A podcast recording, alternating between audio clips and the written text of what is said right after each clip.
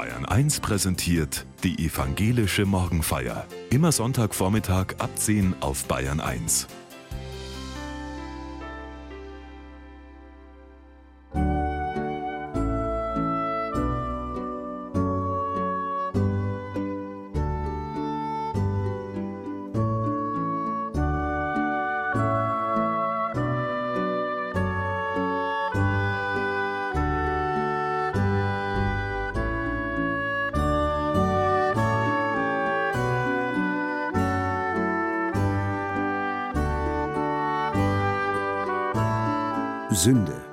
Bei dem Begriff denken viele an eine moralisierende Kirche mit erhobenem Zeigefinger, an ein menschenfeindliches Konzept aus vergangenen Zeiten.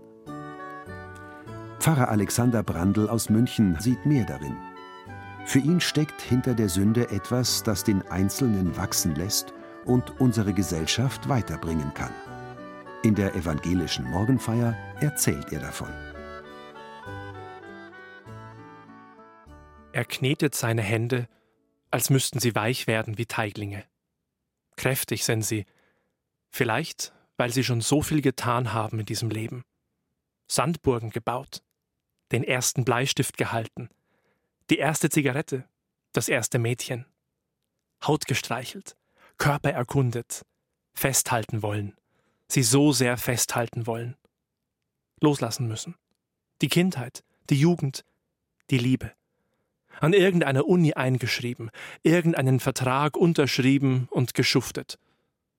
Den Türsteher gegrüßt, ein Bier bestellt, sie umarmt, in Bettdecken vergriffen, am Morgen Kaffee gekocht, Wochen später den Anruf angenommen, ungläubig an die Stirn gefasst, dann den Herzschlag gespürt, seinen, ihren und vom Kind im Bauch.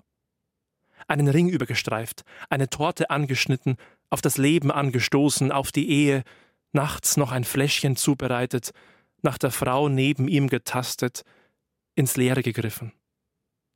War's das? Sie knetet ihre Hände nicht. Sie hat sie auf ihren Oberschenkeln abgelegt wie zwei weiße Handschuhe.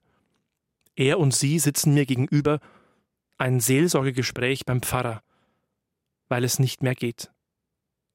Er habe das nicht gewollt, sagt er. Ja, schön, Trotzdem habe er es getan, sagt sie, die Betrogene, die Hintergangene, die, während er in fremden Betten schläft, zu Hause mit dem Kind sitzende, die Wütende. Seine Augen glänzen wie Glaskugeln, aber ich erkenne nichts darin, keine Zukunft, keine Gegenwart, nur die Vergangenheit, die ihn gefangen hält, sagt er. Die Träume von früher, die Luftschlösser, die schillernden Farben einer Zukunft, die er nie hatte und wohl nie haben wird. Das große Geld wollte er und nicht drei, fünf brutto. Karriereaufbau statt Überstundenabbau. Das Besondere, das es nicht in der Drogerie im Angebot gibt. Ein Leben, ein echtes, ein volles. Er habe das nicht gewollt, das Fremdgehen nicht und den ganzen Rest auch nicht.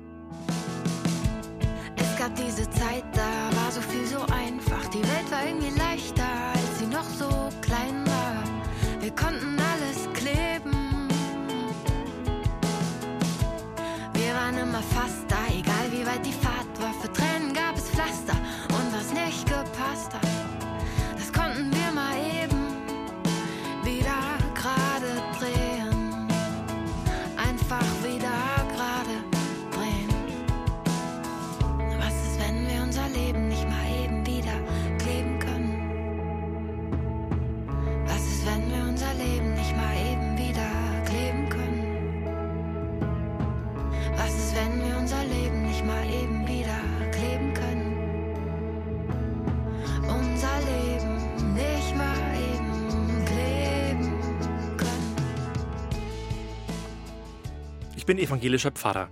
Wenn Menschen zu mir kommen, wenn sie mich anrufen, mich anschreiben, an meiner Tür klingeln, dann suchen sie oft etwas, das sie allein nicht finden. Versöhnung. Mit anderen Menschen oder mit sich selbst. Irgendetwas liegt in Scherben und ich soll helfen, es zu kleben. Gott soll es kleben. Früher dachte ich, die Menschen gehen zur Seelsorge, bevor sie in eine Therapie gehen.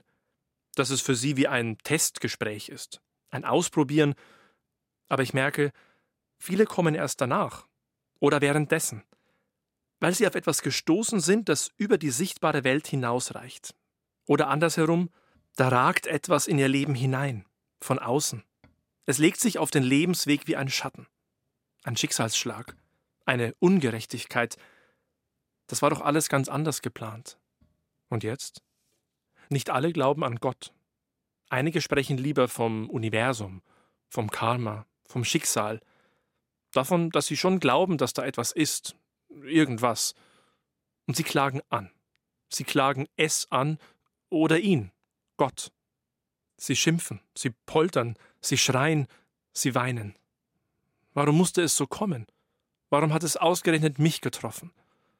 Dann muss es doch einen Grund geben. Etwas da draußen muss verantwortlich sein. Daran muss doch jemand schuld sein. Die Menschen kommen zu mir, weil sie Versöhnung suchen? Das stimmt nicht ganz. Erstmal suchen sie einen Schuldigen. Wer ist schuld an meinem Leben? Das klingt negativ, aber steckt dahinter nicht die Erkenntnis, dass vieles, was wir erleben, gar nicht aus uns selbst kommt?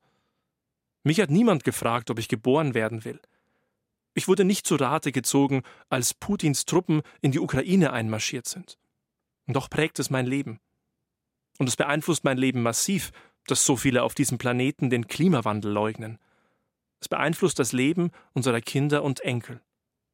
Alles hängt zusammen. Wir kommen dem Menschen nicht aus. Wir kommen uns nicht aus. Als Christ frage ich mich, wieso hat uns Gott überhaupt so geschaffen? Wenn Gott allmächtig ist, wenn Gott alles kann, wieso hat er dann die Menschen nicht gut erschaffen? Krieg, Leid, Hass, muss das sein? Wer ist schuld? Gott? Die Gesellschaft? Oder doch ich selbst?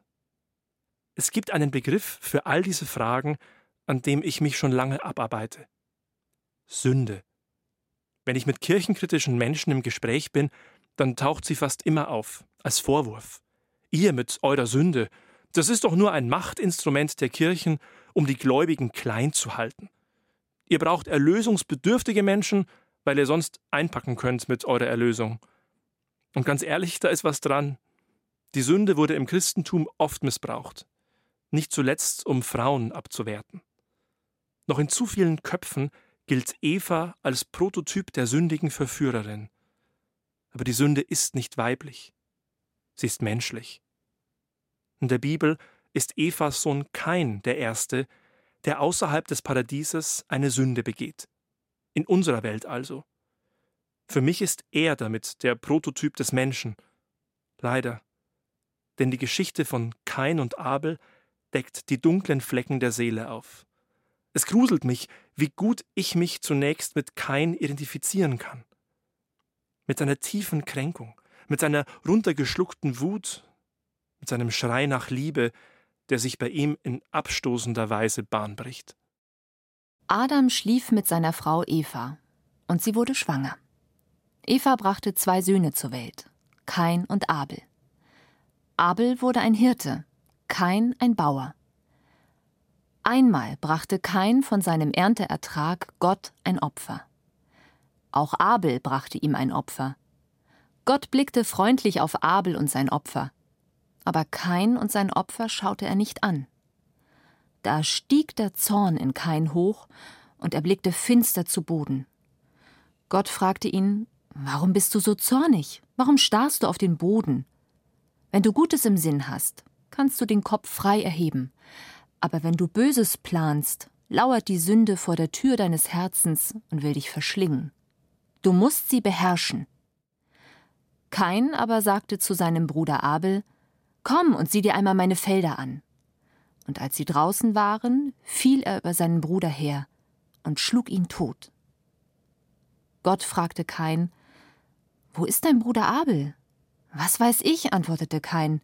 Bin ich vielleicht der Hüter meines Bruders? Weh, was hast du getan? sagte Gott. Es ist das erste Mal, dass in der Bibel das Wort Sünde fällt. Ein Mensch reißt ein Loch in seine Welt einen Graben zwischen sich und Gott und seinem Bruder und seine ganze Familie. Er mordet, löscht ein Leben aus. Er hatte sein Leben so nicht bestellt und will es ändern, das vermeintliche Hindernis beiseite schaffen.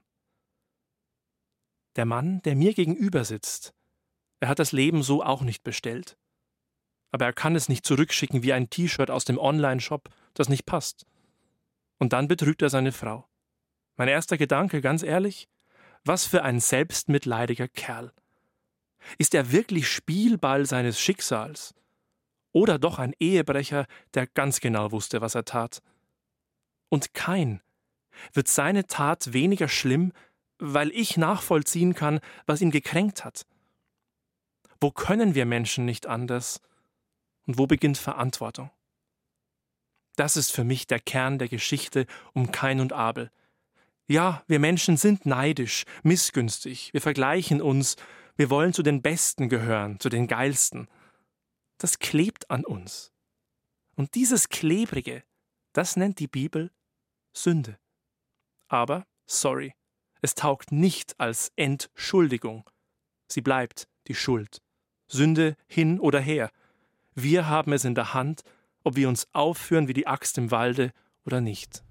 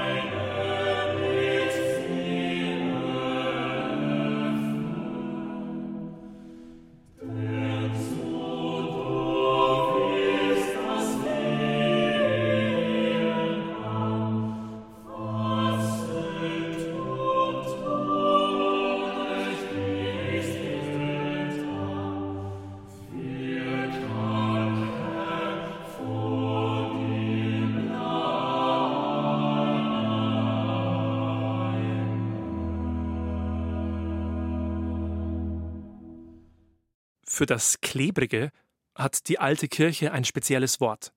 Mit einer genialen Idee dahinter und einer absolut problematischen Geschichte. Erbsünde. Sie ist eng mit dem christlichen Denker Augustinus verbunden, der etwa 400 Jahre nach Christus lebte.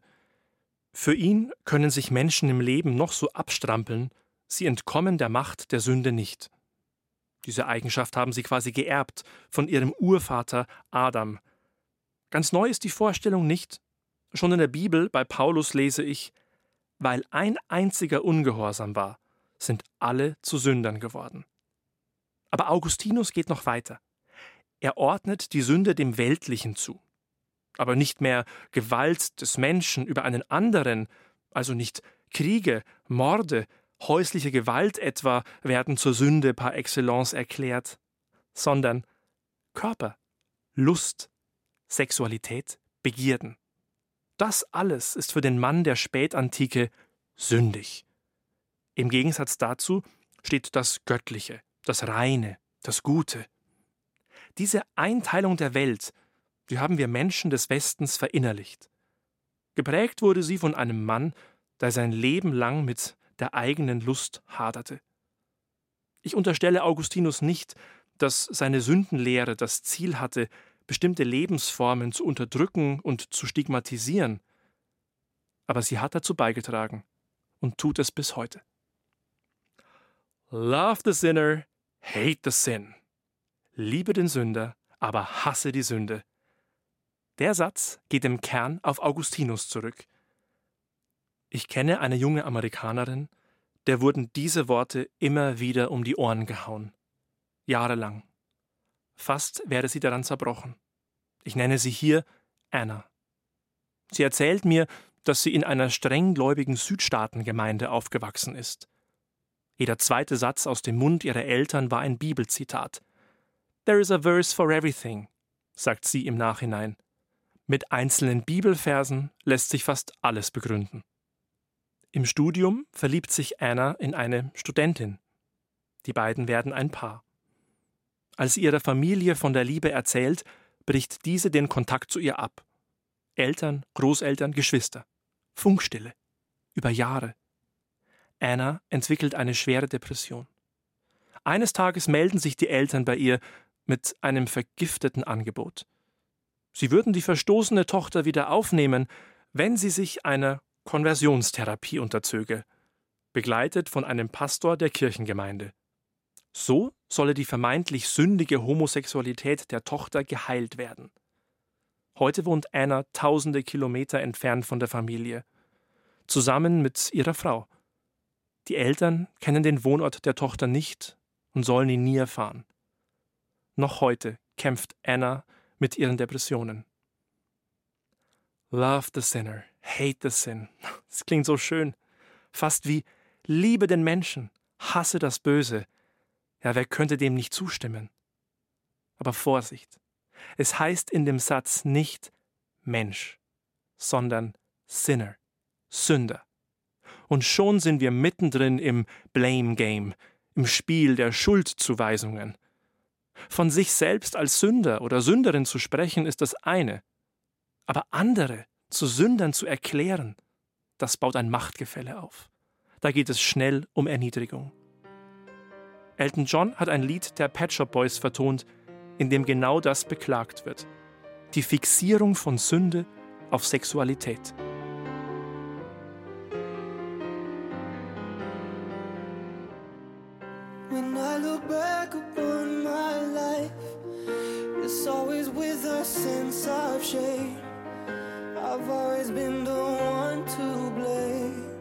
Wenn ich so auf mein Leben zurückschaue, dann geschieht das immer mit einem gewissen Schamgefühl. Ich war immer der, der an allem schuld war. Und für alles, wonach ich mich im Leben sehne, ganz egal, wann, wo oder wer das auch sein mag, da gibt es immer einen gemeinsamen Nenner. Es ist Sünde. Alles, was ich jemals getan habe oder tun werde, jeder Ort, an dem ich gewesen bin oder wo ich noch hingehen werde, all das ist Sünde. Ich kann auch heute noch nicht verstehen, was daran Sünde sein soll. It's a sin.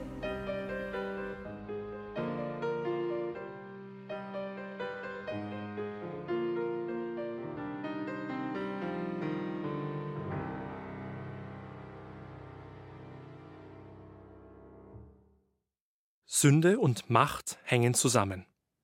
Aus Lateinamerika stammt der Begriff strukturelle Sünde. Es geht nicht nur um den Einzelnen und seine Taten, es geht um gesellschaftliche Strukturen und Systeme, die Ungerechtigkeit und Unterdrückung aufrechterhalten und so der Sünde dienen. Und ja, das können auch Glaubensgemeinschaften sein. Christliche Kirchen haben Sünde als Machtinstrument missbraucht und Schuld auf sich geladen. Ich finde, es ist Zeit für eine Befreiung der Sünde. Denn die Idee hinter Sünde, hinter Erbsünde, die finde ich genial. Das Wort Sünde leitet sich wahrscheinlich vom germanischen Begriff Sund ab. Das heißt so viel wie Meerenge, Graben. Im übertragenen Sinne ist Sünde der Graben zwischen mir und Gott. Das, was mich von Gott trennt und mich von ihm unterscheidet. Die Erbsündenlehre betont, dass dieser Graben von einem Menschen nie überwunden werden kann. Ein Mensch ist nicht Gott, das kann man abwertend verstehen, der Mensch als schlechtes, sündiges Menschlein und darüber der große, allmächtige, makellose Gott. Ich verstehe es als Befreiung. Ich bin nicht Gott. Das heißt, ich muss nicht der Gott meines Lebens sein. Wie ein Koch, wie eine Köchin, das perfekte Fünf-Gänge-Menü kreieren mit all den Zutaten, von denen ich glaube, Sie müssten unbedingt rein, weil es sonst kein vollwertiges Leben ist. Ich muss meinem Leben keinen Sinn geben. Das hat Gott schon getan. Vielleicht habe ich ihn nur noch nicht entdeckt. Sünde heißt auch dem nicht vertrauen, nicht glauben, dass mein Leben gut ist, wie es ist, dass ich geliebt bin. Dieses so reicht es nicht, so reiche ich nicht, es klebt an uns.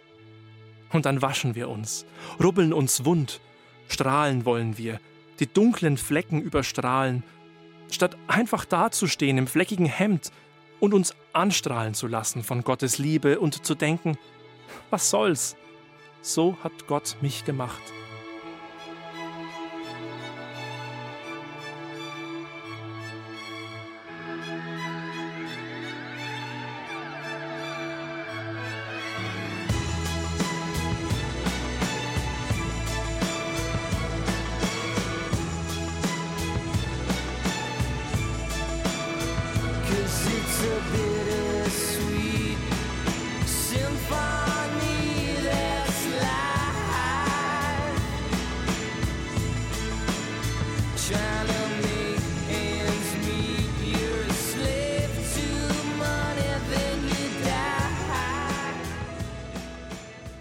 Wir sind nicht Gott. Wir sind Kain. Und wir sind Abel. Und Adam. Und Eva. Und all die anderen. Wir gehören zu dieser Familie namens Menschheit. Wir rennen, springen, stürzen, krabbeln, rappeln uns auf, rennen los, stürzen wieder, kriechen, stolpern und immer so weiter. Man könnte manchmal verzweifeln, wenn man auf uns Menschen schaut. Wie wir einfach nicht schlauer werden. Wie wir es nie ganz gebacken kriegen, dieses Leben man könnte verzweifeln oder lächeln. Mich macht es demütig, über die Sünde nachzudenken. Nicht, weil ich mir dabei klein vorkomme, gedemütigt. Nein, wir Menschen sind gewollt. Wir wären sonst nicht hier. Ich kann das nicht immer begreifen, aber ich will es annehmen, mich annehmen, als Sünder, gehalten von Gott. Nach einer guten Stunde steht das Paar vom Sofa auf. Erst er, dann sie. Nacheinander gehen sie durch die Tür. Ich öffne das Fenster, um durchzulüften. In der Ferne sehe ich die beiden auf der Straße, Hand in Hand. Ich weiß nicht, ob sie ihm vergibt. Ich habe nicht gefragt. Es ist eigenartig, dass Opfer vergeben und Tätern vergeben wird, wenn die Opfer es wollen. Jemand erleidet etwas und ist dann am Zug. Was für eine Ironie des Schicksals. In der Vergebung ändern sich die Machtverhältnisse. Die Macht springt über. Der Ball liegt plötzlich im anderen Feld. Das Opfer wird zum Richter, zur Richterin. Und Vergebung kann niemand von außen verordnen oder erzwingen. Jesus spricht es den Menschen immer wieder zu. Dir sind deine Sünden vergeben. Und es berührt mich. Aber die Frau ist nicht Jesus. Sie muss das nicht. Sie wird für sich herausfinden, wann es soweit ist, ob es jemals soweit ist. Was ich ihr wünsche, dass sie spürt, dass sie vor Gott nicht beschädigt ist, dass sie Würde hat. Und ja, ich wünsche es auch ihm und mir und Ihnen, euch. Es geht bei der Sünde nicht darum, mit dem Finger auf jemanden zu zeigen, nicht auf andere und nicht auf mich. Es geht darum, dass ein anderer mit dem Finger auf mich deutet. Gott. Und wenn ich mich hinwende, ganz genau hinschaue, dann sehe ich, es ist eine ausgestreckte Hand. Das ist für mich das Wunderbare an der Vorstellung von Sünde, wie sie uns in der Bibel begegnet. Dass in dem Moment, wo das Wort ausgesprochen wird, Sünde, in dem Moment, wo ich Verantwortung übernehme für mein Tun und Lassen, dass im selben Atemzug schon ein anderes Wort mitschwingt, das untrennbar damit verbunden ist. Vergebung. Wir können einander nicht immer vergeben, aber ich bin überzeugt, dass uns vergeben wird, dass uns schon vergeben ist. Wir haben Würde vor Gott, bei allem, was uns widerfährt, bei allem, was wir falsch machen, was wir einander antun. Diese Würde bleibt. Wir dürfen sie auch im anderen vermuten, im Nachbarn, in der Kassiererin, im Demonstranten. Wir sind alle wie zerbrochene Gefäße auf Gottes Altar. Aber jemand hat die Scherben wieder zusammengesetzt und sie mit purem Gold verbunden. Bewahre uns Gott, behüte uns Gott, sei mit uns auf unseren Wegen, sei Quelle, sei Brot in Wüstennot, sei um uns mit deinem